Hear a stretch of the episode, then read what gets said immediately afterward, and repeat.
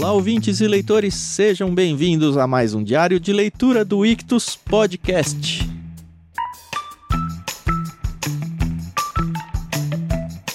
Eu sou Thiago André Monteiro, arroba Vulgutan, e estou aqui com a Carol Simão para a gente terminar o livro 11 de Os Irmãos Karamazov de Fyodor Dostoiévski. E pelo que me consta, a dona Carol está muito, mas muito empolgada com tudo isso daí. é verdade, Carol? Quando eu terminei de, de ler, eu peguei o celular e mandei uma mensagem pro Thiago. Estou em choque. Em choque. E aí ele falou: não me fala nada. Acho que foi a primeira vez que eu li antes de você. É, hoje foram dois capítulos, né? O capítulo 9, O Demônio, os Delírios de Ivan, e o capítulo 10, que é bem curtinho, né? Foi ele quem disse. Sim. É basicamente o capítulo 9, né? Uhum. Bom, antes de mais nada, antes da gente entrar na história, eu quero falar que eu reli algumas coisas do livro porque eu tava com um pouco de dúvida. Já faz muito tempo que a gente fala que vai ter um salto temporal. E isso começou a me incomodar porque tá chegando no fim e nada desse salto temporal acontecer, né? Aí eu falei, vou procurar aí. Eu ouvi alguns programas, eu falei, tem que ir atrás disso aí para ver se isso é real ou não. E sim, lá no primeiro capítulo fala que da morte do Fyodor e que esse assassinato, e fala que é um assassinato mesmo, aconteceu 13 anos atrás. Então, o narrador, que a gente ainda não sabe quem é, ele tá contando essa história que aconteceu no passado. E ele menciona que vai contar alguma coisa dos tempos presentes dele, né? Sim. Mas sim, ó, sim, no sim. próximo livro, o livro 12, que é um erro legal, a hora que acabou a leitura de hoje, eu falei, será que é o salto? Aí eu fui ler o primeiro parágrafo. Nem precisei completar o parágrafo, porque começa com no dia seguinte. Aí eu falei, ah, tá bom, não tá na hora. Pronto, exato. Bom, então a gente já fica sabendo que realmente tem esse salto temporal. O que me fez pensar, e eu não fui atrás pra não tomar spoilers, é se, sei lá, na última página, no último parágrafo, no último capítulo, ele falar isso aconteceu 13 anos atrás e acabou. Não sei. e eu sempre fiquei na dúvida porque o título do livro é Os Irmãos Karamazov. E a gente sempre esteve ali rodeado por três irmãos: Dmitri, Ivan e Alexei. Mas, relembrando o primeiro capítulo, fala que o herói é o Alexei. O narrador conta isso pra gente. O narrador conta isso lá na primeira página, Uhum. tá? Então, só pra não ficar dúvidas. Como já faz mais de um mês que a gente tá gravando, né, esse livro, a gente acaba se perdendo, né? Então, por isso que é bom a gente gravar, que a gente também vai e se ouve. É verdade. Agora eu vou começar com as minhas primeiras impressões antes da gente começar a entrar no capítulo. Os três irmãos, né? Eles têm personalidades muito distintas, eles são muito diferentes. Lembrando que o Dmitri é meio irmão do Ivan e do Aliotia. Às vezes eu também me esqueço desse detalhe É e verdade. acho que isso é importante frisar. O Dmitri é aquele sangue quente russo, né? Pelo menos do jeito que o Dostoiévski narra ele aqui. Ele é muito impulsivo, ele gosta do bom e do melhor, gastar dinheiro, mulheres, bebidas, enfim. O Ivan, de primeiro momento, ele nos foi apresentado como frio e calculista, né? Como a Uhum. gente falou no. É como No o intelectual passado. dos irmãos, né? Exato. Então, eu sempre o vi como um, um cara calado, tranquilo, mas não necessariamente calmo. E ele é o irmão do meio, né? O Dimitri é o primeiro, ele é o irmão do meio Isso. e o Aliot é o caçula. E o Aliotti é aquela coisa, né? Lembra que no início falava que ele lembrava muito a mãe dele? Uhum. A mãe dele era meio. tinha muitos problemas de saúde. E ele foi pra esse lado celibatário, mas ele não tinha muita convicção se ele queria ou não realmente seguir essa carreira. É, mas ele é claramente o religioso, né? É o religioso, Isso. o intelectual ateu e o vida louca. São esses três É. perfis aí. E o Alexei, se você for parar pra pensar, ele é um pouco assim, ele é tipo a balança, né, da relação dos irmãos. Eu tô falando dos irmãos, não tô usando as outras personagens aqui, não. Uhum. Ele tá sempre ali tentando equilibrar o calculismo e a frieza do Ivan com a impulsividade e o calor do Dmitri, né? Mas eu sempre achei, e isso agora finalmente a gente vai chegar ao ponto que eu queria falar, que o Ivan e o Dmitry eles tinham um excelente relacionamento, ou pelo menos um relacionamento melhor que o Ivan e o Dmitry tinham com o Alexei. Uhum. Isso caiu por terra pra mim depois da leitura de hoje. Não aconteceu um fato, mas eu cheguei a essa conclusão por tudo que, que vai acontecer. Dito isso, a gente pode entrar na história. É interessante isso, porque essa impressão que você teve do relacionamento deles eu não tive ao longo da leitura. Hum, Assim, sempre teve situações em que eles claramente discordavam, quase não se Sim. gostavam, mas acho que nunca chegou a esse ponto. Apesar da gente ter Uhum. algumas brigas, de ter um não, não vou te ver por um tempo e tal, existiu sempre, acho que aquela certa cumplicidade entre irmãos, que até uma certa forma respeitavam o perfil muito diferente dos outros. As agressões, entre aspas, que acontecem entre os três se dão justamente por causa desses perfis diferentes deles mesmo. Eu não sei também se era a questão da idade, que o Dimitri ele é bem mais velho que o Aliotia, por exemplo. Uhum. E o Ivan fica ali naquele meio, né? Mas assim, como eu falei, eu tinha essa impressão, mas hoje ela morreu. Hoje ela caiu por terra.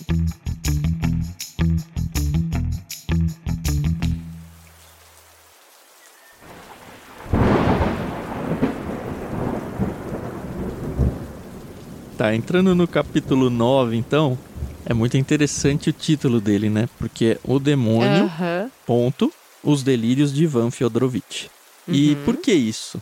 Porque logo que o Ivan volta pra casa daquele encontro com o Smerdyakov, onde o Smerdyakov contou que foi ele que matou e falou que a culpa era em primeiro grau, pelo menos, do Ivan e tal. Ele volta pra casa e ele se depara com uma pessoa que tá dentro da casa dele.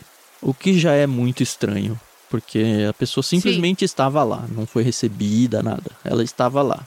E aí o capítulo todo é uma conversa do Ivan sentado. Lembra que ele já chegou e tinha até mencionado que ele estava meio com jeito de doente, estava se adoecendo. Isso. Eu até me confundi nesse início, porque aqui fala que o Ivan, ele foi ver o médico que a Caterina tava pagando, né? O médico que veio de Moscou. Aí eu falei, pera, pera, pera, pera, que eu tô muito confusa, porque no primeiro momento eu achei que esse personagem que aparece tava no consultório médico. Eu falei, não, mas já tá de noite, o julgamento é amanhã, então ele não pode simplesmente estar num consultório médico. Aí eu reli e aí fala que ele foi no médico, o médico falou que ele não estava bem, e aí quando ele chegou em casa, ele se deparou com essa pessoa, que é um homem, né, beirando ali os 50 anos, e ele veste umas roupas que já foram muito boas, mas estão desgastadas. É, Ele não é maltrapilho, né? É uma roupa velha. Não. Só que distinta. Isso. Tá até falando assim: alguém estava sentado naquele sofá, na casa do Ivan, né? Só Deus sabe quando poderia ter entrado, pois Uhum. não se encontrava ali quando Ivan chegara, voltando da casa de Smerdyakov. Era um senhor, ou melhor dizendo, era uma espécie de cavalheiro russo, não muito jovem, aí beirando os 50 anos, de cabelos escuros, um tanto grisalhos, muito compridos e densos, de barba parada em ponta. Aí eu falei assim: ok. Eu nem me toquei no título do, do livro. Eu fiquei lendo e fiquei pensando o tempo todo: será que a Carol tá tensa? Será que a Carol tá assustada? então, pois é. Aí continua aqui falando, né, que ele vestiu um casaco. Enfim, ele descreve aqui. E aí o Ivan começa a conversar com esse cidadão. E aí eu falei, tá bom, isso não tá legal. Está acontecendo alguma coisa. E de primeiro momento, acredite se quiser, eu pensei que era a figura de Deus. hum, E eu não podia estar mais enganada, né? não sei. Porque o título mesmo não dá a chave pra gente. O que, conforme vai andando a conversa, a gente percebe é que parece ser uma alucinação dele. Uhum. E aí você se convence que é uma alucinação. E aí o personagem vem e fala: Não, não sou uma alucinação, nada. Às vezes o próprio Ivan. E aí você fala que não, é o demônio que tá aqui com ele. E aí, quando você se convence que é o demônio, volta a achar que é uma alucinação. Porque tudo que o demônio fala são coisas que o Ivan já tinha na consciência, ou subconsciente dele. Conta Uhum. histórias, inclusive, da época de que o, o Ivan tava na escola ainda, e ele nem lembrava mais. E aí ele fala: Ah, peguei você.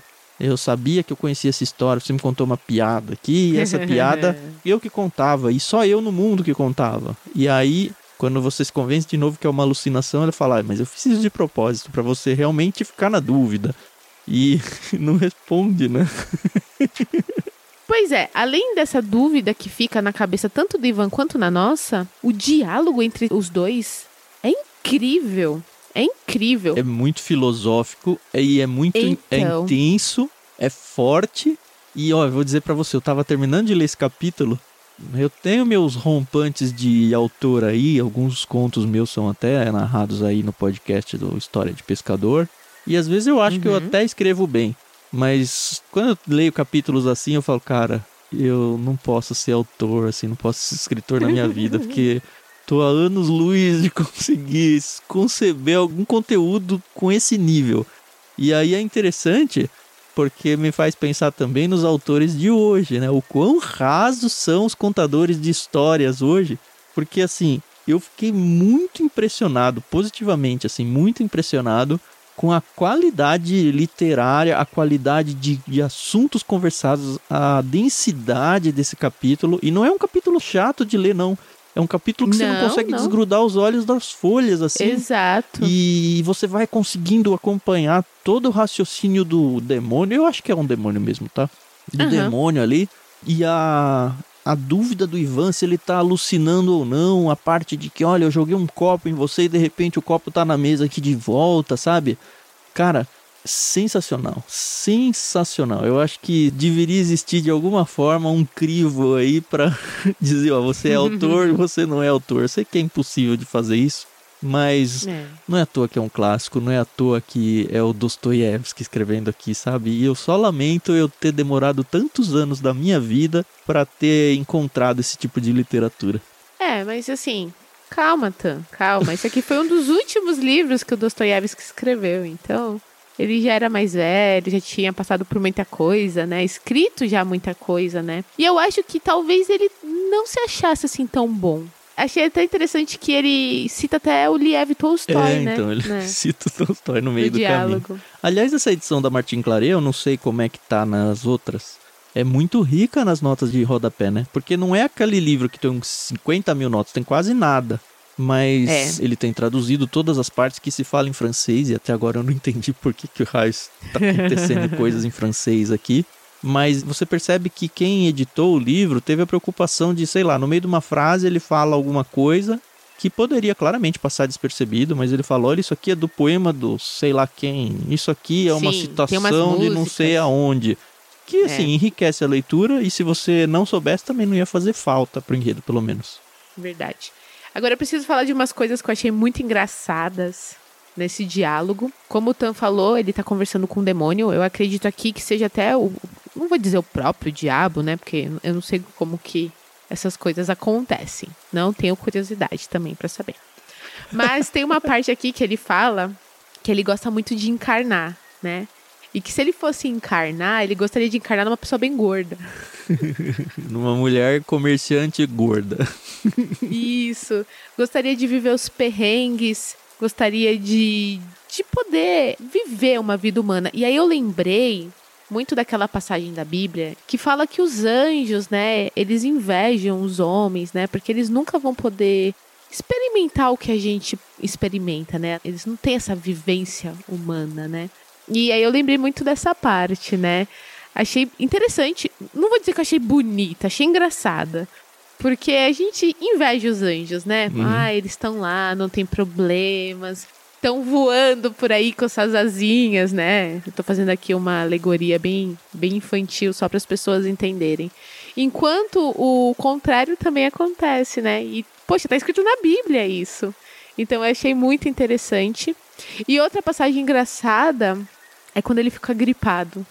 Você presta atenção nessa parte? O que que teve? Eu não lembro não de nada engraçado aí. Ah, eu achei muito engraçado que ele encarna, né? Gosta de ficar encarnando nas pessoas, só que é muito rápido do inferno pra terra. E aí ele tava com o terno aberto Ah, é e tomou verdade, é friagem. e aí ele encarnou gripado. Eu falei, ai, gente. Ah, É, isso é muito inteligente, né? Porque tá ali o Ivan, caramba, ele tá passando por um momento muito sério, ele tá delirando, ele tá enlouquecendo. E se você for parar pra pensar, é tudo fruto da imaginação dele. E esse alívio cômico é muito legal. E me lembrou muito o Alto da Compadecida. Tanto o livro ah, é quanto verdade. o filme. É, eu não li o livro, mas Me o filme demais. acredito que seja muito próximo ali. Essa parte que ele menciona o Tolstói, não só pela curiosidade, né, dele mencionar, a gente sabe que eles são contemporâneos, mas me Uhum. levantou uma questão importante. Eu queria jogar Hum. pra você. Eu vou ler o trecho, depois eu falo o que eu anotei nas minhas margens aqui, tá bom? Beleza. Dessa vez serei honesto, é o demônio falando com o Ivan aqui.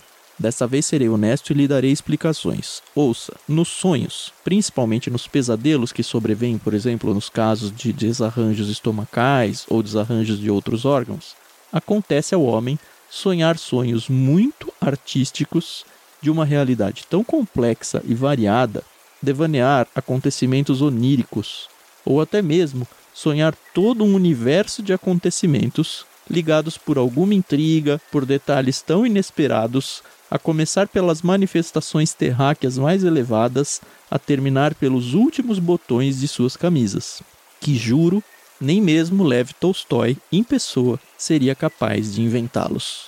Quando eu li isso daqui, eu escrevi do lado aqui. Será que o encontro recente com Smerdyakov foi apenas um sonho ou um delírio? E eu não sei se você pensou isso, mas assim, Não tinha pensado. a gente vê o Ivan delirando, seja um Aham. demônio ou seja um delírio. A gente vê que não é a primeira vez que acontece com o Ivan, isso aqui fica muito claro mais para o final desse capítulo. E a gente Uhum. vê que ele, para ele é tudo verdade. E se foi um delírio mesmo, e não um demônio, várias coisas que ele acha que aconteceu não aconteceram. Como ele jogar o copo no demônio e o copo tava na mesa Sim. como antes dele alucinar, ele pegar uma toalha, a única toalha que ele tem em casa, molhar e pôr porque ele estava se sentindo mal.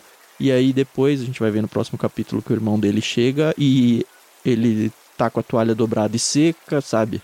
E isso acabou de acontecer, a conversa com o Smerdyakov. Sim. Talvez ele já tivesse delirando ali e, e volte a funcionar aquilo que o André Henk falou, que a gente não tem ideia se de fato foi o Smerdyakov ou não, porque não tem indícios conclusivos. Não sei. Quem sabe? Foi aí uma linha temporal aí que surgiu só pra nos desviar do assunto principal e ela talvez nunca tenha Talvez. existido, não sei. Talvez. Não sei. o que eu sei é que esse demônio, ele tem um senso de humor muito interessante. Então você não ficou tensa com o demônio, Carol? Não. Por que, que você falou que foi sensacional? Calma. Ah, ainda não chegou. Não, não chegou na parte. Mas assim, primeiro porque eu tive essa ideia de que talvez ele estivesse falando com, não Deus, né, propriamente dito, mas delirando como se ele estivesse conversando com Deus, né? E aí, quando eu vi essa questão de, ah, eu estou caído, e eu encarno e tal, eu falei, ah, ok. Mas tem uma parte que ele é bem claro que falando que ele é um demônio. Eu falei, tá bom, com certeza não é Deus.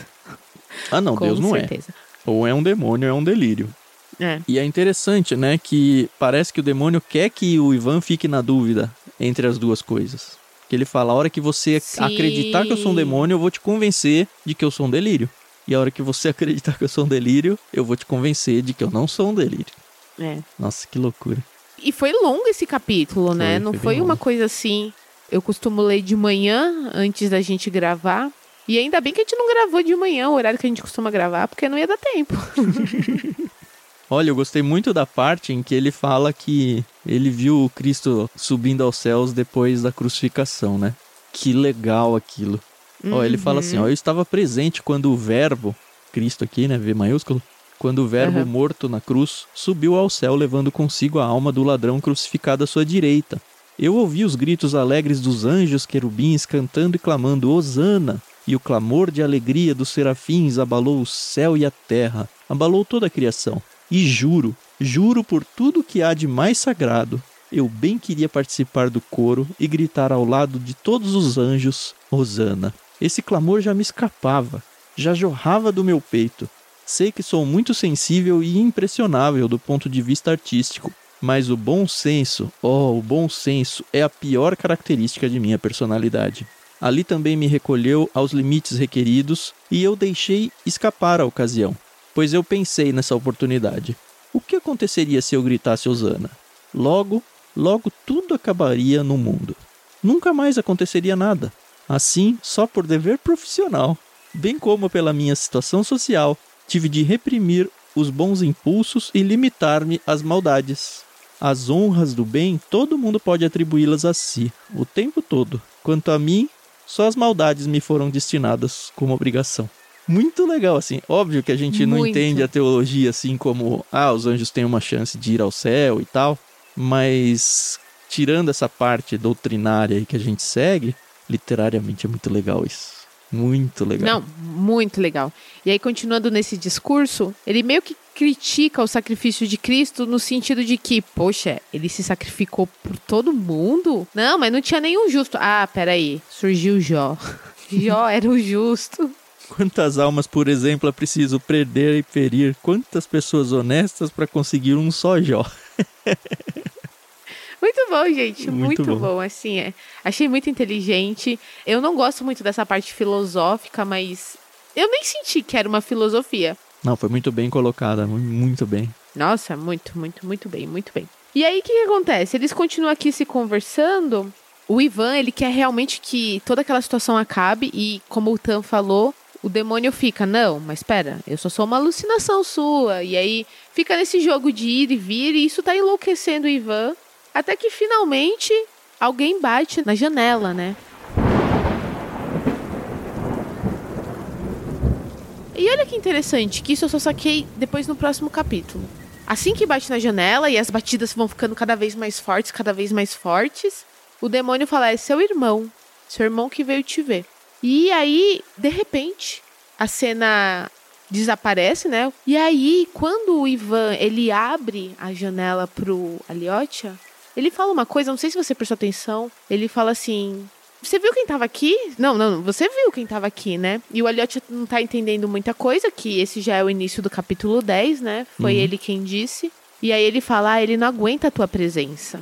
Ah, eu percebi sim. E aí eu falei: Caraca, meu, caraca. é, talvez os demônios não aguentem a nossa presença também, Carol. Pelo é... menos é o que a Bíblia diz, né? Sim, sim, eu, eu acredito muito nisso. Tá? muito. E aí o Ivan começa, não, peraí, mas ó, eu joguei meu copo ali nele. E aí o Elliot, não, irmão, seu copo tá aqui. Não, não, não, mas e aquela toalha aí? Porque o, o Elliot vai e pega a toalha pra secar, é, ele né? vê logo que o Ivan tá muito estranho, muito doente. Ele fala, você tá olhando para mim, mas parece que não tá aqui, sabe? Mas calma, que a gente pulou uma coisa muito importante. Antes desse momento do Aliotti entrar e perceber que o Ivan realmente não tá bem, ele fica, abre a porta, abre a porta. E quando o Ivan abre, o Ivan fala pro Aliotti, mas eu não falei pra você não vir aqui, pra você não aparecer, caramba. E aí o Aliotti, famoso garoto de recados, dá um recado, né? Que recado é esse? Smerdiakov se matou. se enforcou e ainda deixou um bilhete, né? Bilhete escrito o seguinte: Suprimo a mim mesmo, conforme a minha plena vontade, em plena liberdade, que ninguém seja acusado. E ele não isenta o Dimitri. Ninguém seja então... acusado de matar a mim, né? De me matar. É, exato. Foi o que eu entendi. Porque eu falei, ah, será que ele tá falando aqui, na verdade, do Fyodor? Não, ele tá falando, ó, eu mesmo me matei, não precisa nem perguntar para ninguém nada. E assim, o Smerdiakov, apesar de tudo, ele podia ter acabado com o mistério, né? Ele podia ter escrito uma carta contando toda a verdade que ele contou pro Ivan, que vai se, se é matar, realmente né? aconteceu. É, então. Mas não. Nada bom se livro, matou e ainda ferrou outro. Pois é. é. Caraca, ele morreu, Tan. Ele morreu. Morreu. Esse capítulo aqui é super curtinho, né? Foi ele quem disse. Sim. Porque assim, o Ivan, ele dá a entender de que o Smerdiakov falou para ele, uhum. pro Aliotia, mas ele uhum. não conta com todas as letras, né? E o Aliotia vê que ele tá meio alucinando, ele fala que ele já alucinou pelo menos umas duas ou três vezes e que isso tem sido recorrente e que tal. Uhum. Ele começa a colocar a culpa em si mesmo de novo. E aí você vê que ele tá muito louco. É isso. Muito, muito. E aí ele fala que ele gosta da Lisa, mas que ele também sabe que vai ser abandonado. Aí eu achei que estranho. Eu, falei, meu, ele tá perdendo o juízo. mas eu lembro que você falou também. quando ele foi visitar a Lisa que achava que ele tinha ido lá cortejar ela. Cortejar. Eu, eu não tinha pegado esse essa... áudio hoje. É, então eu não tinha pegado essa informação aí. A Carol cantou essa bola aí. Pois é. E assim, já passa da meia-noite, ou tá muito próximo da meia-noite, e essa porcaria desse julgamento vai acontecer no dia seguinte. Que é o começo do próximo livro, né? Né? Acontece que o Smerdiakov ele se enforcou. A noiva dele, a Maria, ela achou o corpo dele, foi chamar o Aliotia, o que para mim não fez sentido nenhum, em vez de chamar logo a polícia. Aí o Aliotia foi lá, viu o corpo e aí foi chamar as autoridades e depois foi falar com o Ivan. Sabe o que eu fiquei sentindo falta nesse capítulo? Os é. 3 mil rublos. Porque eles foram embora com o Ivan, né? Foi. Se ele mostra os 3 mil rublos no apartamento do Ivan, confirma que ele realmente conversou com o Smerdiakov. Se o livro fala que, olha, tá aqui os 3 mil rublos, igual ele falou com a toalha ou com o copo, e não tem 3 mil rublos, confirma que foi um delírio. Mas não teve nenhum nem outro. Eu não sei se vai aparecer esses 3 mil, mas seria um jeito de resolver a dúvida, né? Pelo menos a parte da alucinação lá no encontro com o Smerdiakov. Se é que foi mesmo. E assim, esse capítulo ele encerra de um jeitinho muito fofo, porque a gente teve um capítulo anterior muito intenso, né? E aí ele termina falando, né, que o Aliotia despiu mais ou menos o irmão e o deitou. Permaneceu cerca de duas horas à sua cabeceira. O doente dormia profundamente, sem se mover, respirando de modo suave e regular. Aliotia pegou um travesseiro e deitou-se no sofá sem se despir. Adormecendo, orou por Mitya e por Ivan. Uhum. Começava a compreender a enfermidade do irmão. São os tormentos de uma decisão altiva. É sua consciência profunda.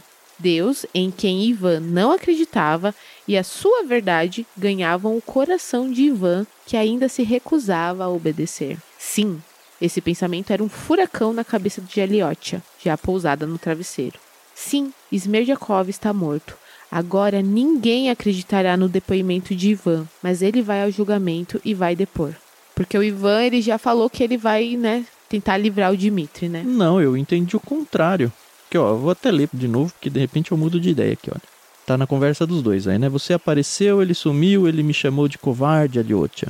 A chave do enigma aqui em francês, né? É que eu sou um covarde. Não cabe a aves como você voar muito além da terra. Ele me disse isso, ele disse. Smerdiakov também me disse. Então ele tá falando do demônio e do Smerdiakov. É Aham. preciso matá-lo. Kátia me despreza. Há mais de um mês eu percebo isso, e logo Lisa também começará a me desprezar. De novo, abre aspas, você se lançará no abismo para ser louvado. Isso é uma grande mentira. E você também me despreza, Liotia. Agora eu vou voltar a odiá-lo. Odiá-lo a Liotia, né? Sim. E o monstro também, que eu li aqui como sendo o Dimitri. É, eu também. Odeio, odeio o maldito monstro. Não quero salvar o monstro. Quero que ele apodreça no cárcere. Tá, ele cantou verdade. seu hino. Ó, amanhã eu vou lá. Vou me levantar diante deles e vou cuspir na cara de todos eles. Então ele vai jogar M no ventilador aqui, vai deixar É. o Dimitri se afundar, não tem mais Sim. Smerdiakov. Pelo que eu entendi, ele vai engolir tudo que aconteceu da cena lá com o Smerdiakov e vai deixar Se é que aconteceu. seguir. É, se é que aconteceu. O que torna essa reação que você leu aí do Aliotia ainda mais valorosa, eu acho. Porque ele acabou de ser Sim. ofendido aqui, né? E ainda É, assim. então. E aí ele, ó que bonitinho. Ele termina: Deus vencerá, ele pensou. Ou Ivan se erguerá à luz da verdade, ou, ou ele se perderá no ódio, no eterno retorno da vingança, vingando-se de si mesmo e de todos, por ter servido aquilo que ele mesmo não acreditava. Acrescentou Aliotia com amargura, voltando a rezar por Ivan.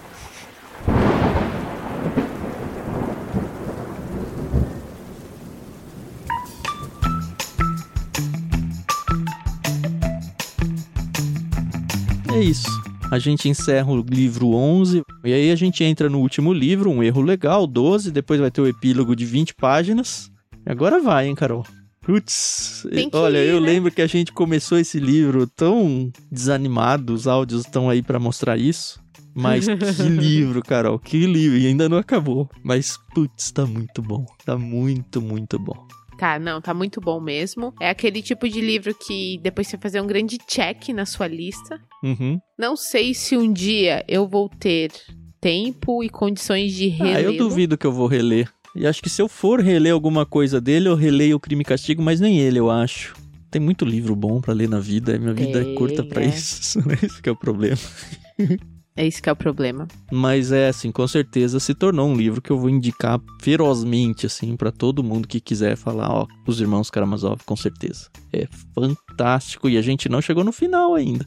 Exato. Eu gosto muito de gostar de livros. Uhum. Eu acho muito legal. Tem tantas pessoas que têm vários hobbies e eu não critico aqui, cada um sabe do que seu coração fica feliz. E eu lembro de um filme chamado About Time, ou em português Sim. Questão de Tempo, que tem toda aquela a questão de viajar no tempo, mas tem uma frase desse filme, e eu não quero estragar a surpresa, mas no trailer já fala que os homens de uma determinada família, eles têm o poder de viajar no tempo. E o pai do protagonista, que é um ator britânico que eu acho excelente, ele fala assim pro filho, quando ele tá explicando o conceito de viagem no tempo. Para mim, filho, são sempre os livros. Se eu pudesse, eu voltaria para poder ler uhum. e ler e ler. E você vê que o personagem ele lê o tempo todo, né? Se eu não me engano, tem até uma cena que ele fala: Olha, normalmente eu volto todos os dias no tempo, né? Uhum. Uma dessas minhas voltas é para ficar lendo. que legal.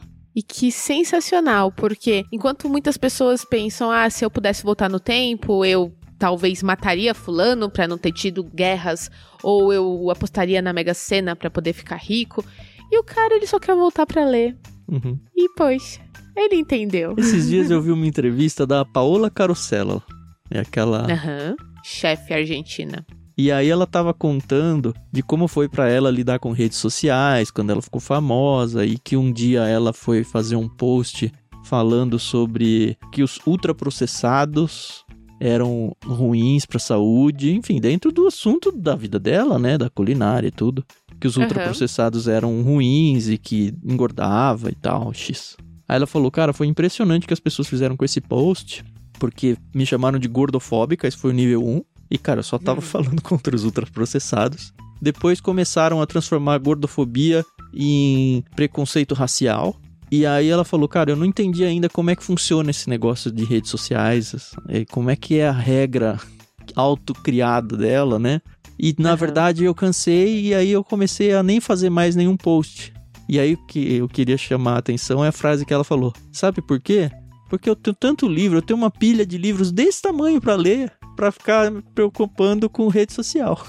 Aí eu falei, é, é verdade. a gente tem uma é pilha desse tamanho de livro para ler. Onde que eu vou é. gastar o meu tempo? Olha que coisa linda, né? Uhum. É o que eu tô dizendo. Eu amo amar esse hobby. Porque não é, não é só um hobby para mim, né? É. Faz parte, né? Tem uma outra personagem, a Rory, de uma série chamada Gilmore Girls que ela tá sempre lendo e eu lembro que a mãe dela fala assim: "Mas filha, você vai fazer um passeio com a escola. Para que que você vai levar três livros?" "Ah, eu vou levar o livro que eu tô lendo, eu vou levar um outro livro, caso o passeio não seja legal, e eu tô levando um terceiro livro, caso o livro que eu tô levando não seja legal e me entendi no meio do passeio." Então, isso é fantástico, entendeu? Porque a pessoa tá preparada, entendeu, para qualquer situação. É. Mas falamos demais. Não, eu só queria puxar a sardinha por nossa brasa aqui, né? E falar que o Clube Com Ictus certeza. faz isso para vocês, né? Se você hum, quer fazer hum. parte disso ou quiser cultivar isso em você que você ainda não tem, mas tem vontade de ter esse hábito, escolha lá algum plano no Clube Ictus, tenta pelo menos um mês, a gente não tem carência, nada, você pode entrar num mês e já sair no outro. A gente tem planos aí de vários perfis, mais literários, mais acadêmicos, mais cristãos, menos cristãos, infantis até. Conheça lá o que a gente tem para oferecer em ictus.com.br. Para escrever ictus, você já sabe, é I-C-H-T-H-U-S. E dá de presente para você mesmo, né? Esse hábito aí, Sim. cultivar esse hábito de leitura. Exato. E tem aqueles planos também que são um pouco mais caros, mas tem aqueles planos que são mais acessíveis. Uhum. O importante que eu acho muito importante a gente frisar é que todo o material ele vai com muita qualidade. Qualidade literária, qualidade de capas. A gente tenta escolher unir os dois, os dois mundos. Eu não costumo comprar livro pela capa, mas eu sei quanto é legal você também ter ali uma coisa bonitinha para expor uhum. na sua estante. É, a curadoria é feita pelo conteúdo, né? A gente, dentro Sim. desse conteúdo já selecionado, a gente tem que escolher edições mais bonitas. Exato. Então, é isso aí, pessoal. A gente tá aí, entendeu? Não pretendemos ir embora tão cedo, então vocês vão ter que aguentar a gente. e se você quiser conversar com a gente, pessoal, fazer parte desse conglomerado e a gente aglomera lá de maneira muito legal, você só precisa ter o aplicativo Telegram baixado no seu celular e procurar por t.me barra Clube Ictus. E é muito legal, porque a gente publica esses áudios lá, os programas vão primeiro lá. Sorteios de livros. Quem não gosta de ganhar livros? Uhum. Sempre acontecem lá, então você só tem a ganhar lá. E é de graça. É de graça. Até a próxima, então. Próximo livro, último livro. Um livro que realmente vai deixar um, uma saudade no coração, pelo menos o meu. Ah, sim. Eu já estou. Eu já estou. então tá. Tchau, tchau, galera. Tchau, tchau. A gente se ouve no próximo episódio.